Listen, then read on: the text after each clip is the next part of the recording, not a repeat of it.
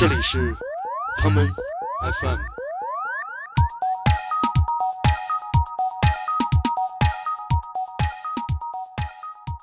我觉得很有句话叫什么？人在男孩在三十岁之前会拼命的去去印证这一点，你知道吗？自己就有雄性的那一面的东西，好像啊我忘了谁说的，我觉得挺有道理的。可能有那种很强烈的那种冲动吧，这种破坏欲的东西或者荷尔蒙的东西在。虽然你白天那么惨，在松江还要干活，盯着工人叮咣五四的做东西，那晚上不是也得去曼哈顿找我们喝酒吗？那时候拼命的学习，那时候我刚来上海，然后也会去结识一些艺术圈的人嘛，然后听他们谈论那些名字，就特别自卑，然后就负担，然后 Wolfgang Tillman，然后我都我谁谁我谁都不知道，然后觉得很自卑，然后然后回头就暗搓搓的网上查一下那种。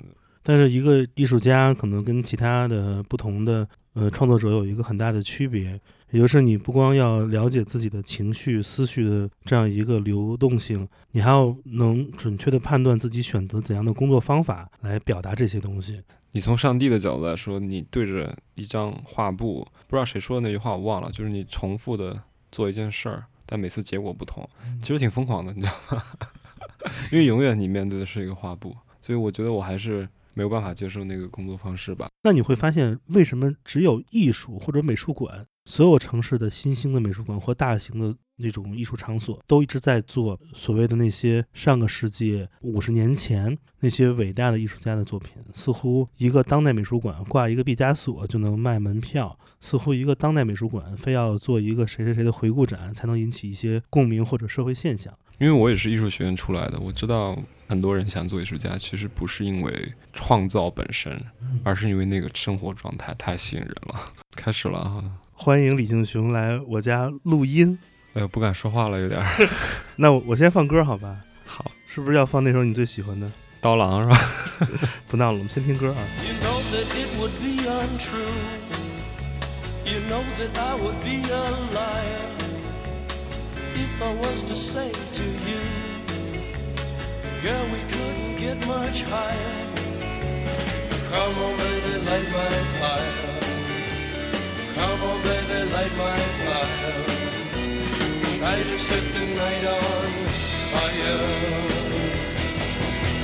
The time to hesitate is through. No time to wallow in the mire. Try now, we can only lose. And our love become a funeral pyre. Come on, baby, light my fire. Come on, baby, light my fire. Try to set the night on fire.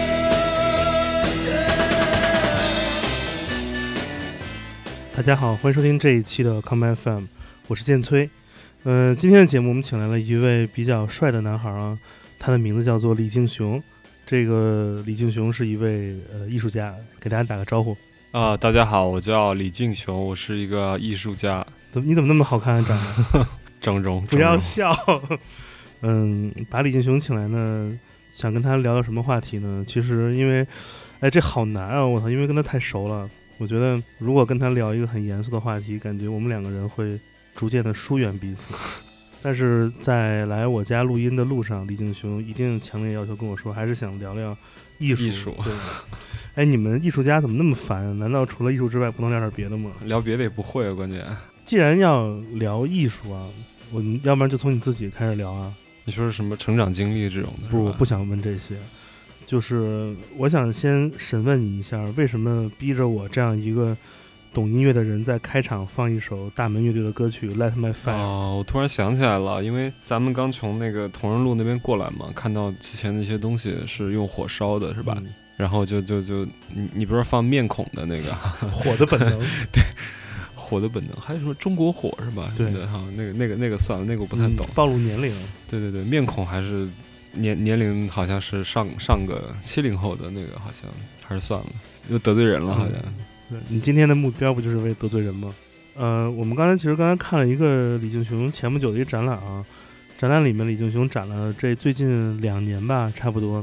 对对，两年两年两三年前的作品吧，对。还有一些新作等于，是一些用燃烧的方式完成的作品，，对对对，所以被我们称为松松江蔡国强，太傻逼了。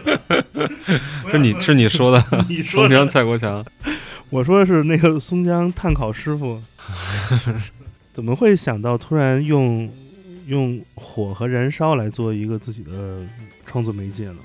嗯，其实其实烧东西本来就是，我记得八八九八九年吧，大地魔术师就有中国艺术家有做过，我记得叫顾德新吧，好像顾德新的。很早的时候就做过那种用火烧，当时是他会烧一些塑料吧，我记得他的搜集的一些生活的东西，因为当时塑料制品很普及吗？好像也没有那么已经成为我们生活中必不可少的一个。生活的基本的元素了。八十年代的时候，他把那种生活中那种塑料制品损坏的，其实挺怎么说呢？因为火肯定是一种具有破坏性的东西，可能对日常生活也好，对对社会也好，有一种有一种反抗精神吧，可能我的理解啊。但是他具体做这个作品的他的意图，肯定现在不得不得知了。那你自己呢？你为什么要烧东西？嗯，我觉得，我觉得很有句话叫什么？人在男孩儿在三十岁之前，会拼命的去去印证这一点，你知道吗？自己具有雄性的那一面的东西，好像啊，我忘了谁说的，我觉得挺有道理的。嗯，可能有那种很强烈的那种冲动吧，这种破坏欲的东西或者荷尔蒙的东西在。我觉得很多人都有这个这个这个冲动在。嗯、你还记得自己小时候就是不太懂事儿的时候，嗯有没有那种就属于男孩儿对于火的把玩或者控制的一些那种内心的冲动？比如我们小时候都拿火烧过什么蜻蜓、嗯，蚂蚁啊什么的，昆虫对对。然后我记得特别邪恶的是，小学课本里面老师还有还是什么自然课教过什么放大镜可以烧死蚂蚁等等。对对对，那肯定的嗯。他那那可肯定心理学会把它跟那个性欲啊、冲动啊挂钩，我觉得那当然的。对我来说，我初中有一次就差点把外婆家给烧了嘛，因为点燃了一一台自己的自行车什么的，当时夜里特别可怕。为什么？就就就真的是调皮吧，我觉得调皮吧。我觉得其实从呃别人会，就像刚才我们有聊说，你觉得嗯这种必然性是吧？选择某种材料也好，这种必然性，但对于自己来说，其实没有那么明确的那种。我希望通过这个东西来表达一个什么什么，其实没有那么明确的那种东西，并不是那么逻辑化的。说我希望通过 A 来达到一个 B，可能更多的就是说。呃，它是现有的，在现有的经济条件下，最直接的、最快速的，让一个物质材料加速的损坏的一种方式。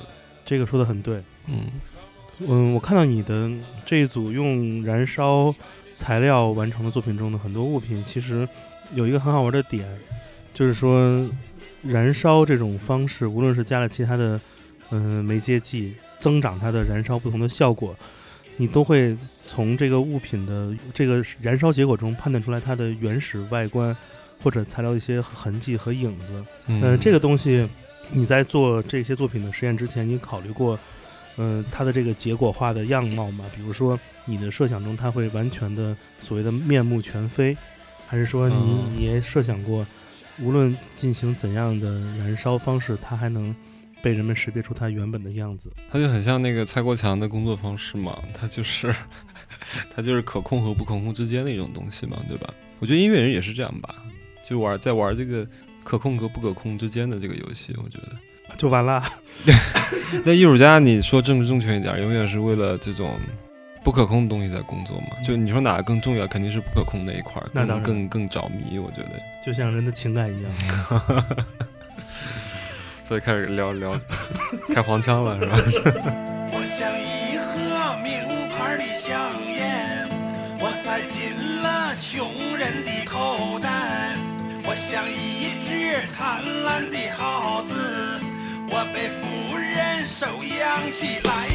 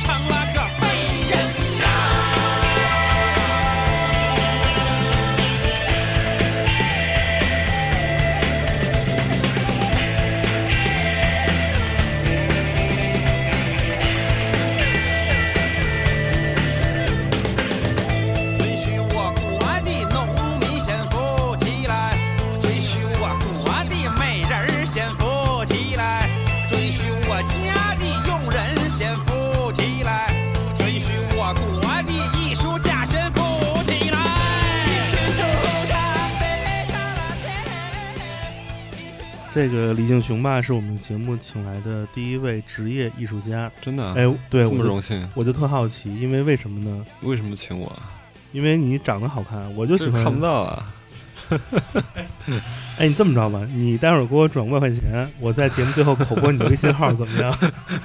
五万你得对，还行还行，可以。为什么把你找来呢？因为我的很多听众朋友其实都是艺术或者相关行业的学生，嗯嗯，对对，好多来自杭州的小姑娘，你知道，都是还在国美上学的，天天问我很多这个艺术相关问题，我又回答不了，对吧？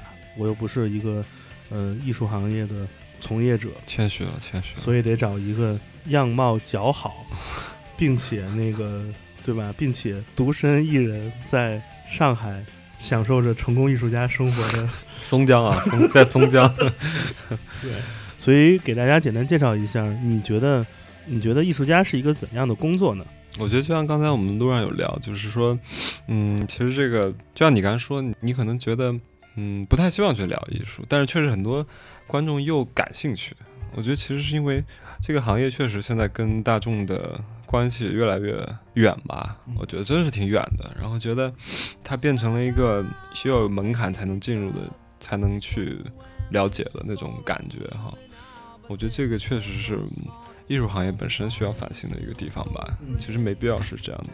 嗯没必要呃刻意的去回避这个问题。对，因为现在主流的那个政治正确的东西是关于身份啊，关于全球的政治发展的一种叙事结构。那么，这个东西对于普通的观众来说，确实距离是很远的，我觉得。但其实艺术，我我依然对它还是挺乐观的，是因为，嗯，我我认为的艺术还是不是那些特别政治正确的东西，相反，他应该是更有情感的。试图跟观众在现在场的观众建立一个情感的关系的这样的一种、呃展示或者一种表达，我觉得，而不是更多背景资料的那种感觉。你在呃就读艺术院校的时候，嗯、当你还是一个比如大一的学生，或者嗯刚刚就是开始全方面的学习了解艺术相关的内容，你那个时候设想过自己未来的呃工作生活是一个职业艺术家的身份吗？嗯，我有，我觉得挺幸运的吧，也挺不幸的吧，也不知道怎么说，反正确实有，就很早的时候就就想去从事这个这个行业，因为我觉得我天天性比较害羞，没法像这种是吧，即时的东西，表演或者乐队那种东西，我可能处理不了。要不咱们拉着手说，这样让你就不那么紧张。要不咱们脱光了说更好一点。我可以，所以其实艺术家像一个，就是他是有收有放的嘛，是吧？没他是，嗯，你可以封闭一段时间，嗯然后你你站出来一下，然后你再退回到你那个感觉很安全的那个那个工作室的范围里面。这个被称为节奏。呃，我觉得这个比较适合我吧，嗯，比较适合我，像作家、像艺术家那种方式。但如果是表演者那种，我觉得可能不行。但我觉得归根结底，这些都跟人的表现欲有关吧，就跟人想去，还是想表达，只是嗯，又不希望那么过度的去表达。嗯，在你小的时候，虽然你现在也不大啊，嗯，快四快四十了，反正 在你别闹，在你小的时候，第一个让你呃有了艺术家这样一个身份或者职业认知的人是谁？你在多大时候知道这个人嗯和他的作品？你觉得哎，这个是我想成为的一个一个样貌或者或者工作状态？我觉得应该是我爸吧，因为因为我是为什么是我？你是继父啊，讨厌，我是原原生父亲。别闹，好好说。嗯，biological 的 father。然后他呢，嗯，我爸是一个挺怎么说呢，挺神奇的人，就是他其实他从小他在我在我我是安徽芜湖，就是一个嗯半城山半城水嘛，是安徽的一个在长江流域的一个码头城市。然后像我爷爷就很不理解，就我父亲当时想去做艺术家什么的，然后就非常拒绝不让他做。然后他就每天对着月光画画，真的对着月光画画要。听德彪西，对，那时候还没有那种德彪西，我对我爸音乐品味可能也没有那么好，因为我记得他以前老喜欢听什么“九妹九妹漂亮的妹妹这个情景还”，不错。对他没有那么好的德彪西那种，但是但是他对绘画、国画那种东西真的有一种特别执着的热爱，然后每天对着月光在石头上画画，把眼睛画成三千多度，然后后来对就考考美院，然后没考上，完了然后又去做生意什么的，所以其实当然我我是以前不认可，就不是不了解他的那种那种冲动吧。但我后来，呃，十几二十岁的时候开始，就就真的能感觉到那种东西，可能也在我体内吧。我觉得表达的东西吧。所以你这真的算是一种怎么说呢？继承了一种一种愿望的力量。哦、因为其实在中国，我觉得就是做艺术家，其实说实话，嗯，还是特别是这几年，你能感觉到，呃，社会阶级的一些东西吧。就是说，嗯，普通家庭的小孩已经难以去从事这个行业了，你知道，嗯就是这个说的特别有现实意义。特别实在，因为，嗯，不像像九几年或者八几年那时候，他们大家都穷嘛，是吧？都在宋庄或者待着，都都没有那种经济上的东西。但现在真的真的不一样了，对，现在特别年轻，九零后、九五后的艺术家，嗯，都是家境比较优秀的，才能好像才能有这个信心吧，嗯有这个资格一样，才能加入这个行业。这个挺挺现实的，我觉得。你觉得自己作为一个还要养活工作室和自己的助手的一个艺术家，你现在觉得最难的是什么呀？嗯，最难的，哎呀，这个这个好难回答。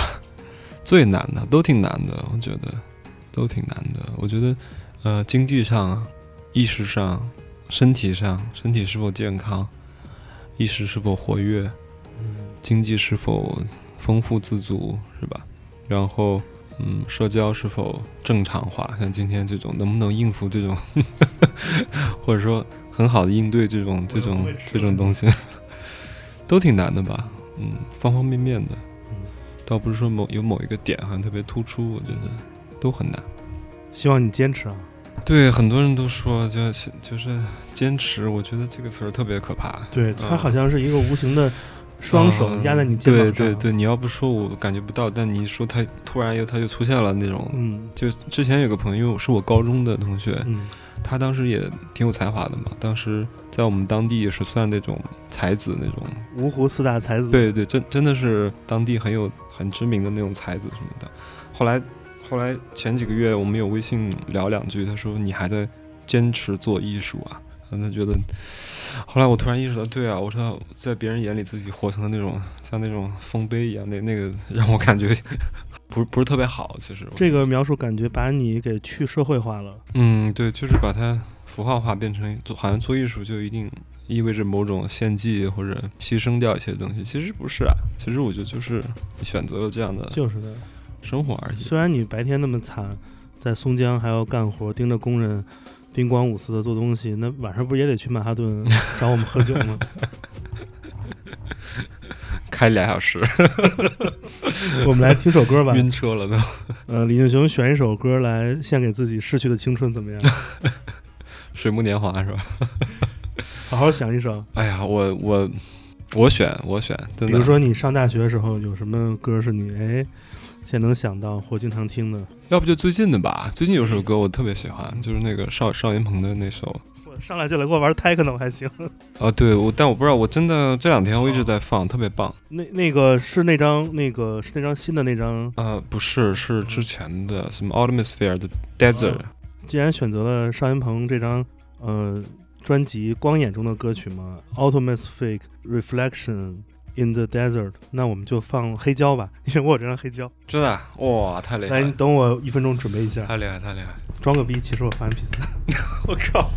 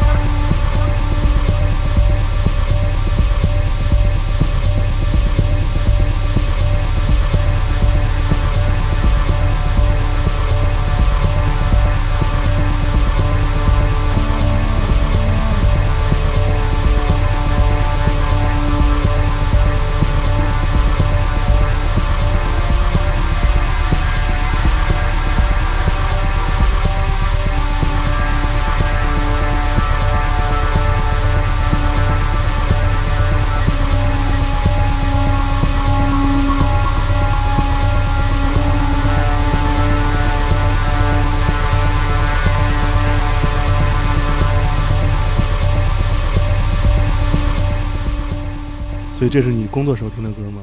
我觉得它其实音乐对我来说，我感觉它是一种印证吧，就是你在音乐也好，在各种东西里面找自己的印证。我觉得，但这个东西就有我的东西在，我觉得。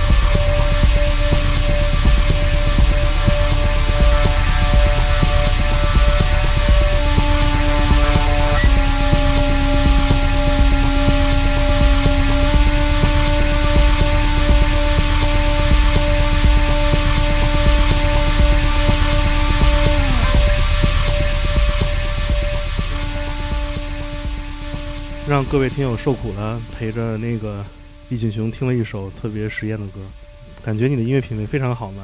这个很实验吧？还好吧？这就是你们当代艺术圈的九妹啊！太毒了你！邵艺鹏听到会疯了，我的 杀了你！没事儿，很正常。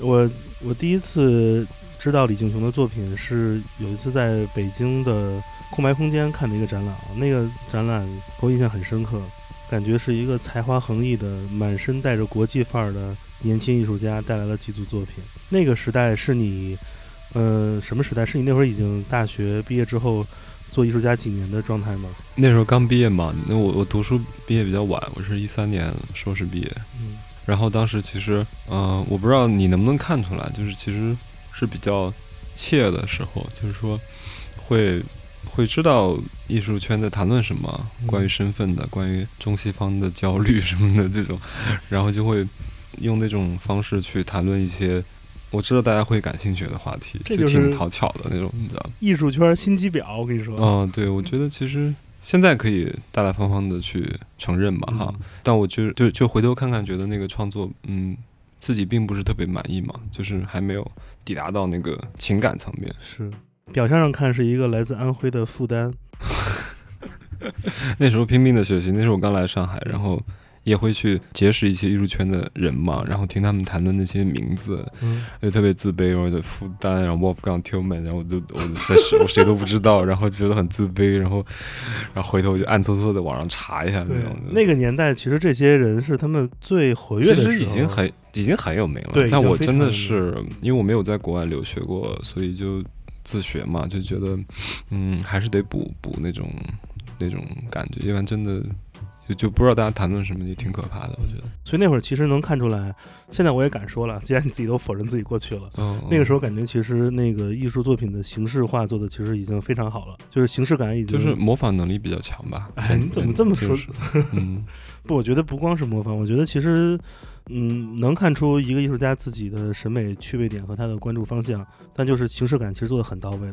我觉得这形式感的完成度的高，是让我这样的陌生人记住你作品的一个很关键的一个因素。所以我应该说谢谢啊。你应该说自己棒棒的。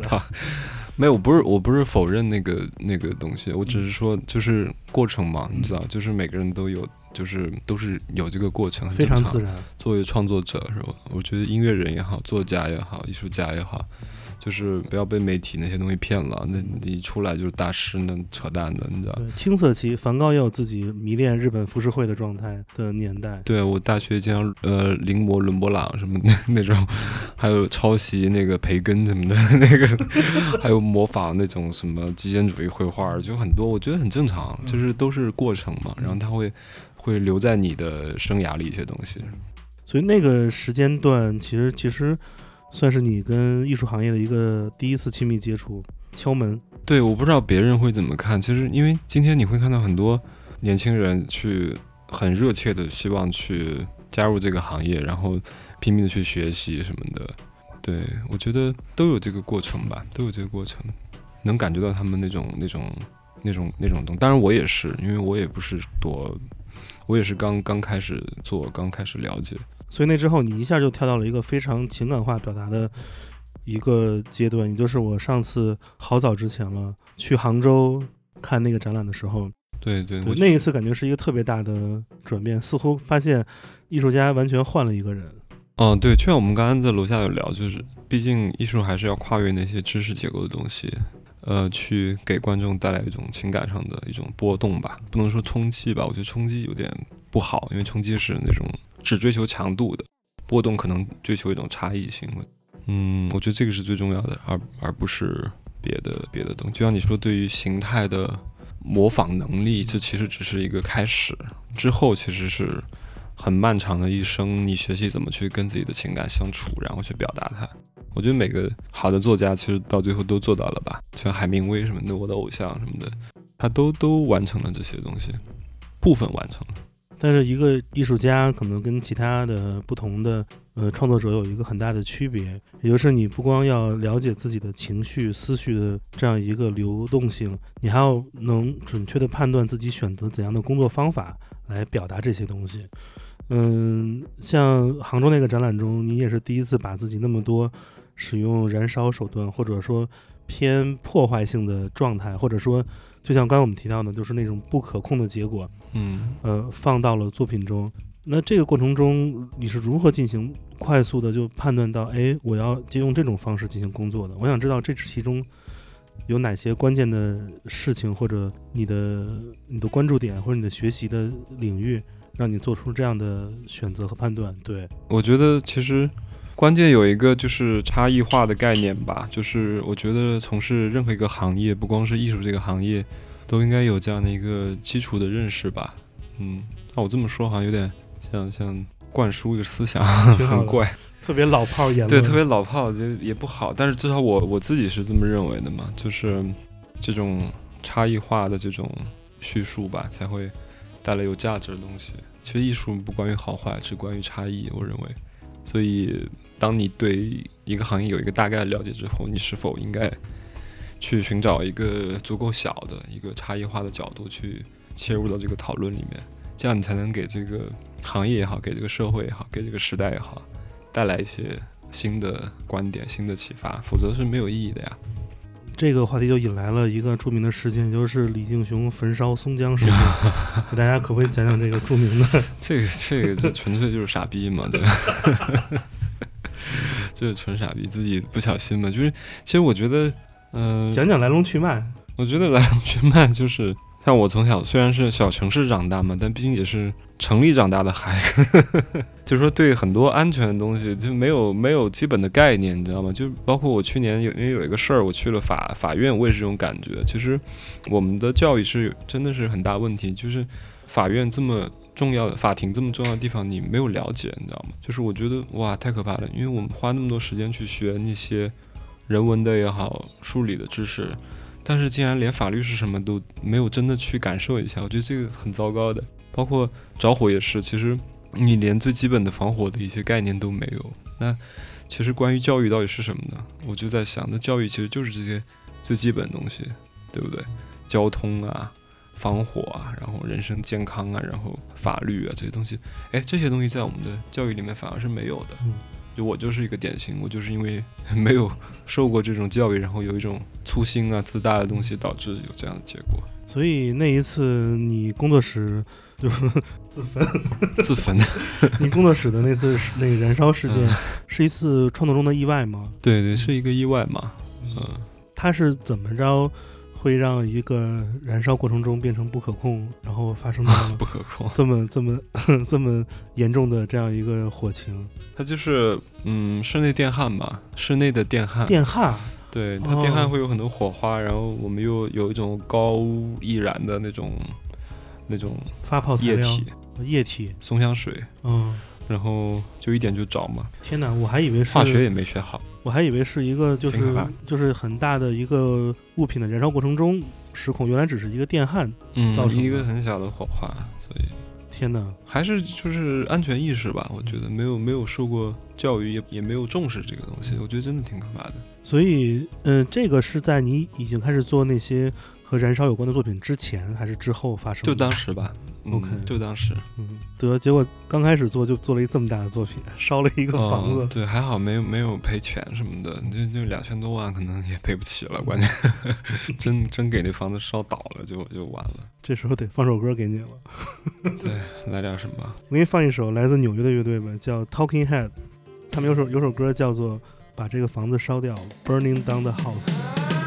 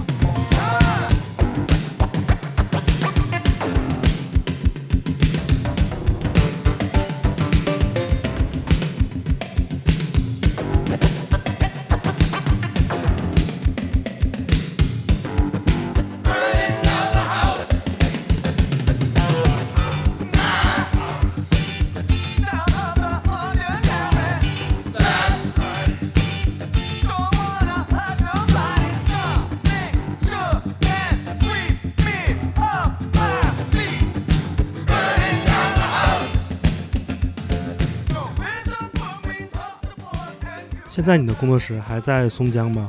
嗯，现在现在我在那个旁边又有了新的新的工作室，所以还挺现在挺安稳的，我觉得。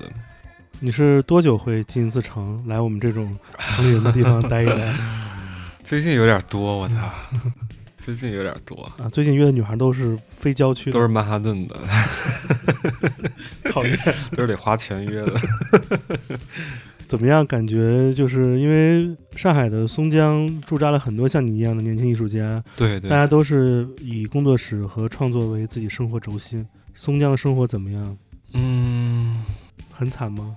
没有，我在想怎么描述这种关系，有点有点复杂。我觉得其实艺术家这种群体的生活之间的这种关系，嗯，他们既能在一起交流最最直接的一些看法，一些很深刻的东西，也可以交流一些行业的八卦，也可以分享一些生活的乐趣，但同时又没有办法去走得特别深，因为彼此都有很多的保留。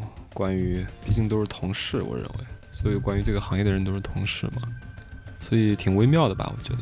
在松江的艺术家生活，它的常态是个什么样子的？像你这些工作跟生活都在工作室的人，嗯你们嗯的生活大概是什么样子的？嗯，安排事儿吧，主要每天就是，其实每个人不一样。对我而言，我我的生活主要就是说，嗯，给助手安排事儿，然后然后自己保持学习，学习是最重要的。然后有新的想法、新的项目，决定做什么，就处理一些很具体的事儿吧。我觉得就在一些具体的事儿里面去打磨打磨自己。它是一个非常有规律的一个一个状态。我是挺有规律的，但是也不是所有人都这样。我觉得真的是各有各的工作方法。我觉得我是十点半开始上午处理一些事儿，然后下午处理到三四点钟有点饿了，然后吃点东西什么的。呃，晚上打会儿游戏，看看电影什么的，经常出去打打球，反正基本上我是这样生活。但每个人真的不一样。这个听上去跟大学的生活的基本构成很像。也有很多的艺术家，他们在做自己的职业艺术家之前，或者说他们有自己的工作室来做自己的项目之前，其实都会给别的艺术家做助手。呃一部分是赚一些钱养活自己，二一个其实是在学习很多工作方法。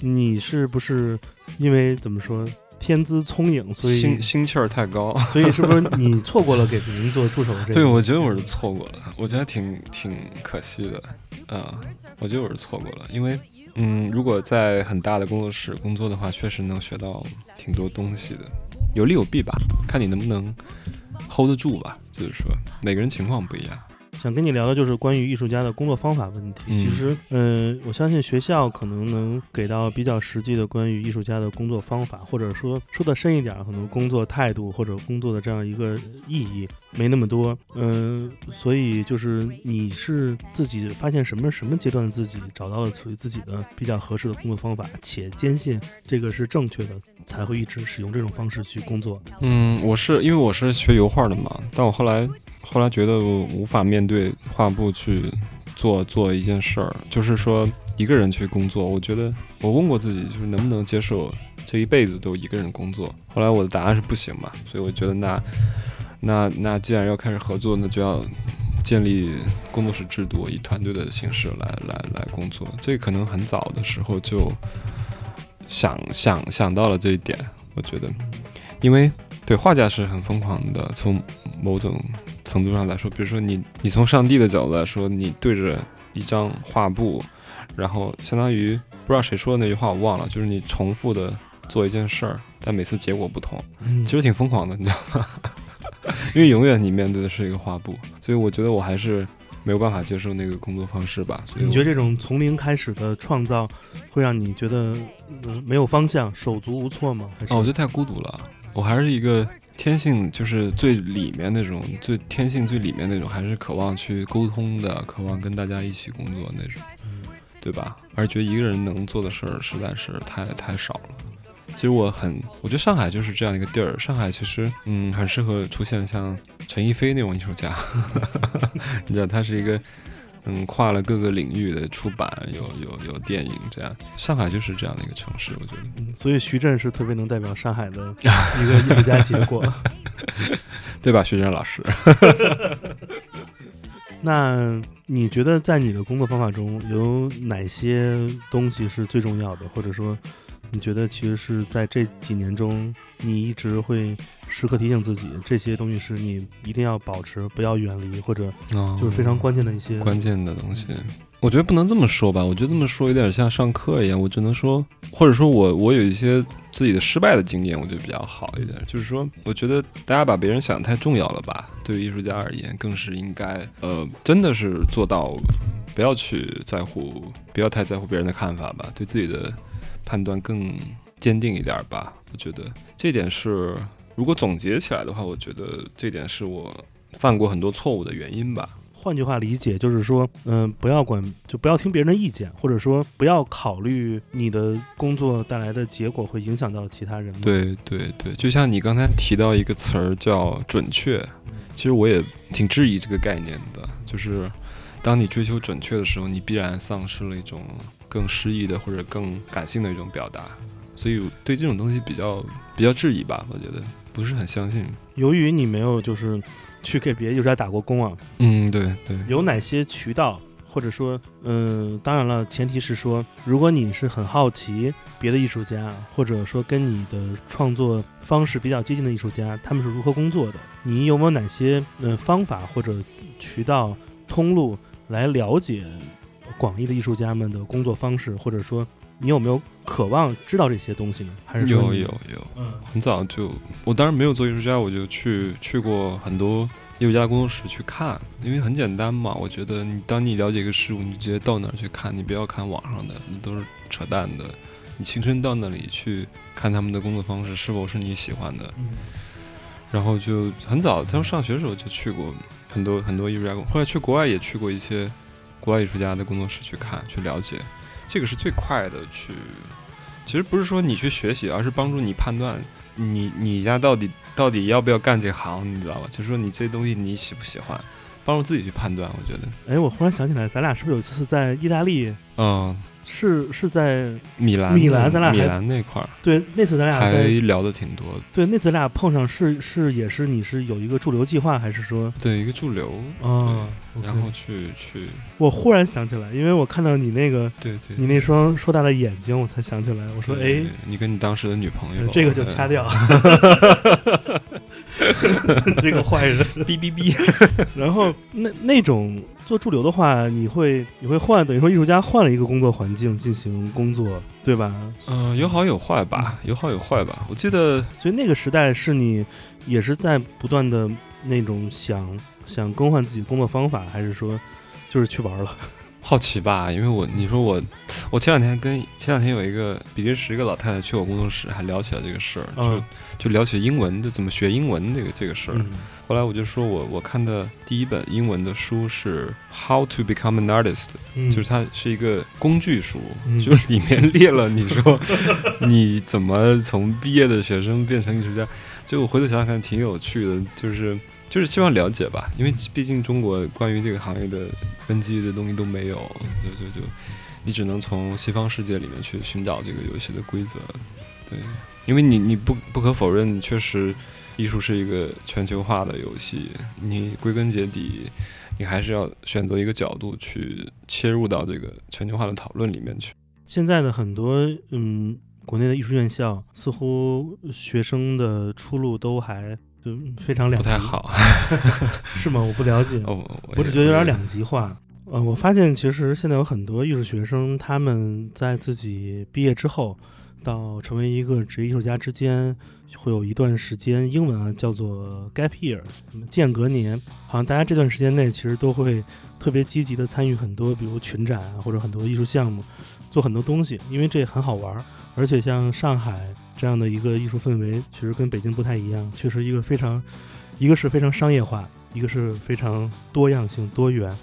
很多人就会在这个时间内就会一直就是玩下去了，就可能不太能马上进入到一个艺术家的这种创作工作轨迹。我不知道你作为一个这个小小的过来人有什么 有什么意见？觉得首先就我们刚才有聊过这个话题嘛，就是说，嗯，能否把生活的那种刺激的度把它降得比较低？这个方法对我而言是有效的。就是说，当你日常生活中的刺激降低之后，你就会在创造本身中体会到更高强度的东西。嗯就是如果你的生活太多姿多彩了，然后呃，像什么，嗯怎么说呢？我觉得很多艺术学生其实被那些书，反正可能影响太深了，比如说莫迪里亚尼那种的，对吧？嗯酒鬼，然后那种。但我觉得我我不太相信那些那些东西吧，就是怎么去把生活的处理的平淡一点相反，你会把自己的精力更好的集中在创作上面，这是第一。第二而言，我觉得其实因为我也是艺术学院出来的，我知道很多人想做艺术家，其实不是因为创造本身，嗯，而是因为那个生活状态太吸引人了，哦真的吗？就是好像就是就是每天在松江叫一个黄焖鸡米饭，特别吸引人吗？不不，我指的是你在那种开幕，然后你好像是万众的焦点，然后像一个摇滚乐手一样那种感觉。Rockstar 对对，都是 fame，或者或者是在工作室里，然后有一些呃朋友圈发点很很好看的照照片，然后今天我又画画了，什么这种，这很多人其实我也是艺术学院出来的嘛，我以前有很多朋友吧，可能也是这样的状态，就是他创造的冲动其实没有办法压制住他那种对生活的小确幸的那种冲动，你知道吧？但我认为，其实艺术家就是他的表达是高于一切的，是高于这些普通生活的。谈点特别可怕的问题吧，艺术的本质。其实因为你也引到这儿了嘛，引到这儿了，对，因为我一直觉得，我一直很认同艺术家的身份两点，一个是，嗯，一个是一半无奈，一半也有认同性的默认系统以及艺术家身份的工作的一个嗯合理性跟能动性。另外一个其实就是一个人艺术家的生活的状态，我觉得这个其实是非常能看出来，就是可能在这个时代，嗯当然不是古典主义时期艺术家的生活状态嘛。这个时代，我觉得艺术家的一种貌似去刺激化、去丰富多彩的这样一个生活状态，其实是比较能客观的让一个作品本身有更多的能量去代替艺术家的嘴，或者代替艺术家的社交网络进行表达。嗯，所以，这个时代的艺术本质是怎样的？我觉得，嗯，首先谈论本质嘛，就有一种现代主义的感觉哈，它有一个东一个东西，它有一个内核，然后是否有一个内核，然后一切东西事物是围绕这个内核，所以这个东西我也我也挺质疑的。嗯然后，所以如果让我谈的话，我更倾向于去谈，就是说，其实艺术家的定义呢，或者说他的角色，已经发生了跟过往的非常大的不同。就二战之后也好，是吧？文艺复兴时期也好，其实跟那个东西就完全不一样了。今天的艺术家其实是，就说这十年或者二十年吧，我觉得十几年吧，可能是今天的主流的艺术家形态是一种伴随着博览会的发展，然后艺术家跟博览会之间，跟画廊跟博览会之间形成一种供销关系。这个是一个类型的艺术家，还有一个类型的艺术家是今天的艺术家跟全球的各大美术馆形成一种供销关系，其实都是一种供销关系，一个是供给，对吧？一个是不能说销售吧，至少是展示，嗯它也是销售的一种方式嘛，是吧？这两种艺术家就不一样，对吧？然后还有是互联网艺术家，他是就像彭磊说的是吧，一断电就没了那种也很多是吧？就是说他其实具体来说已经是分裂成了好几种，他们之间都无法沟通的群体，然后他们共同组成了今天大家说他们叫艺术家。嗯嗯，所以这个问题如果具体的话，其实是好几块，我觉得。你自己属于哪一种呢？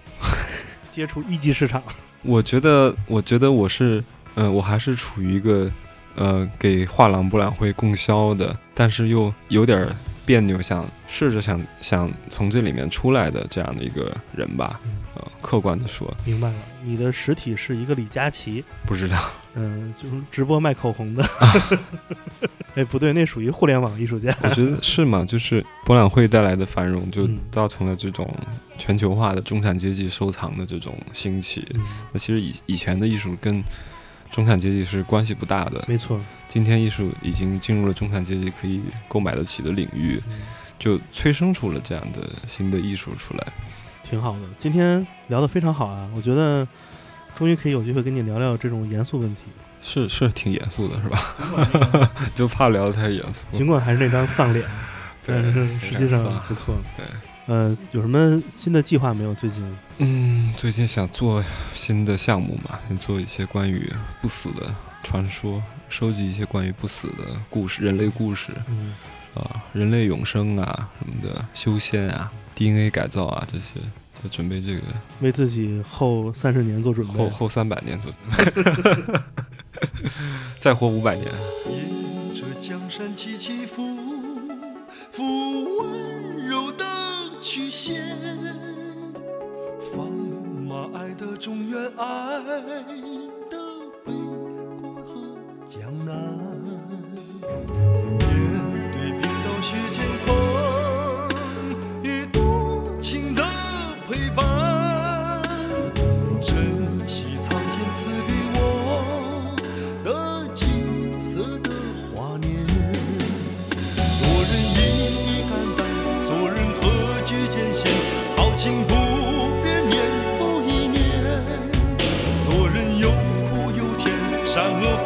分开两边，都为梦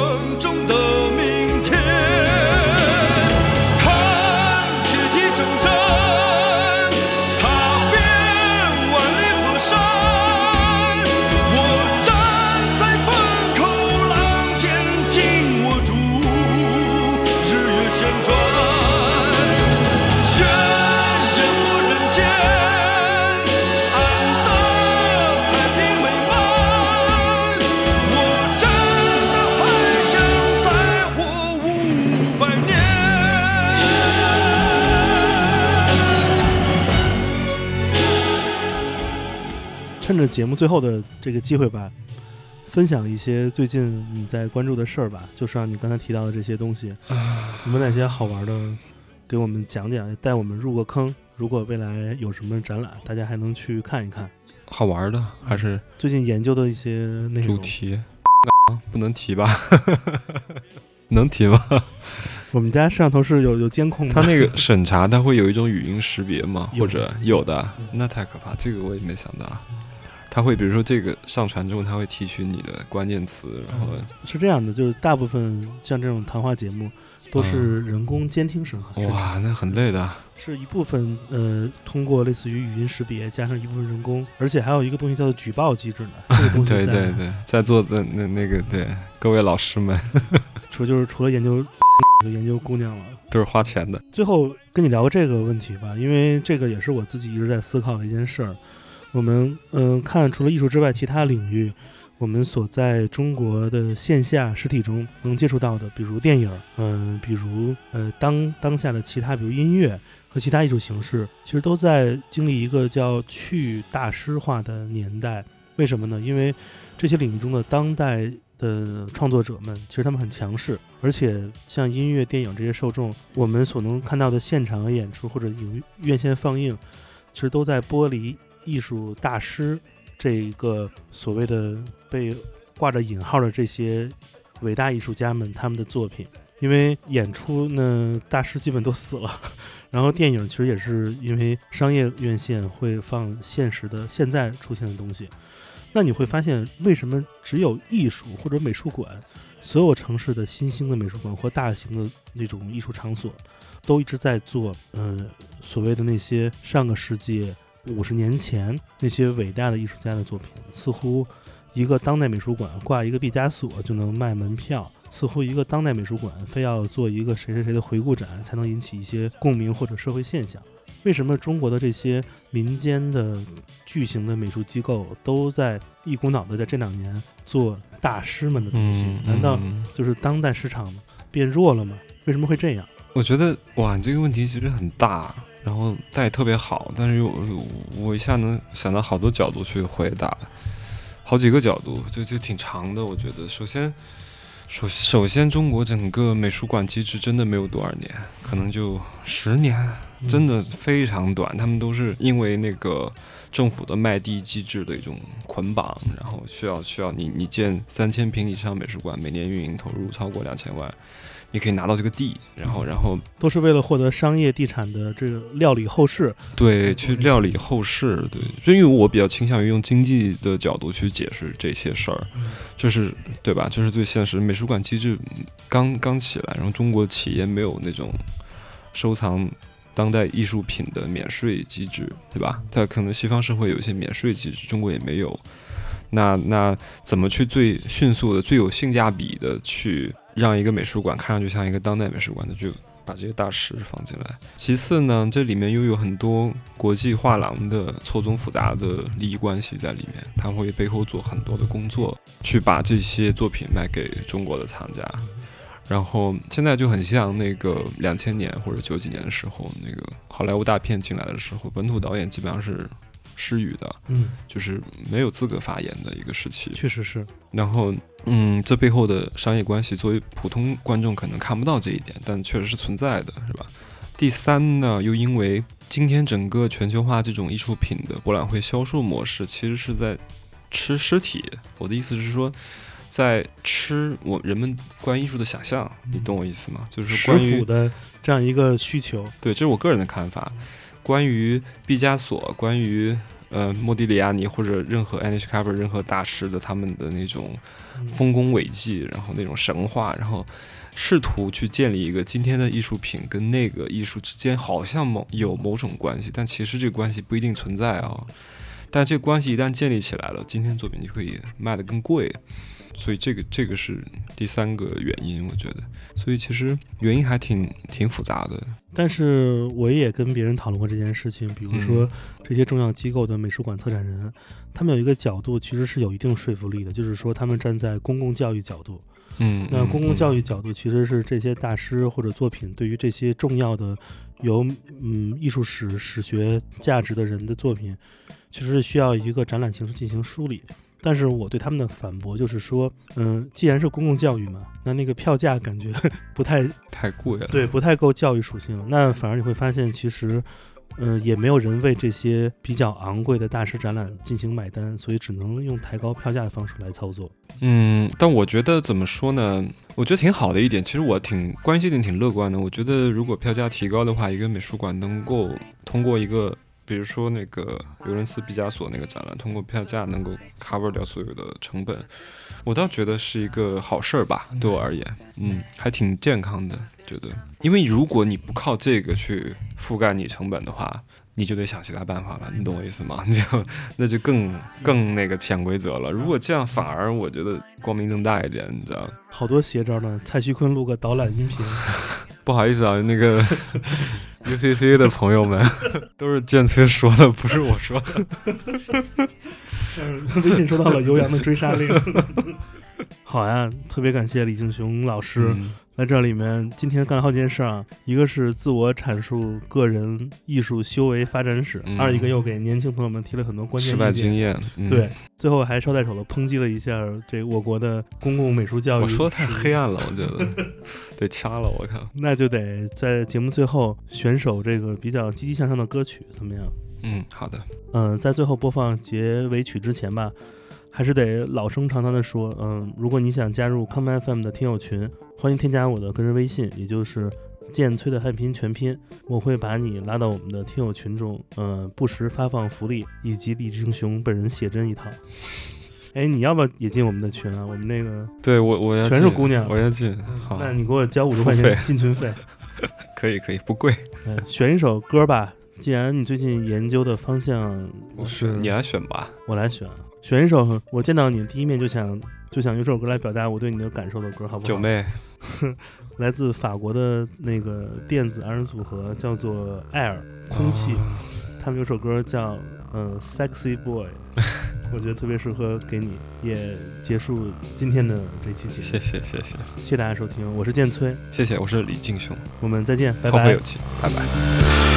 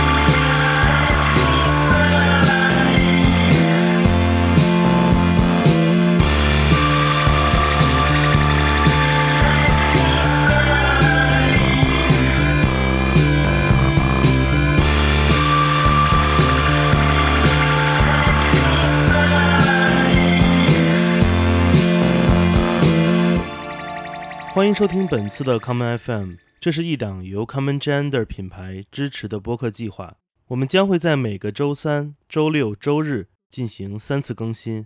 如果你想了解更多情况，欢迎查找并订阅 Common Gender 的微信公众账号。具体的添加方式，请查看各大播客平台每期节目推送的文字信息。谢谢，让我们下次再见。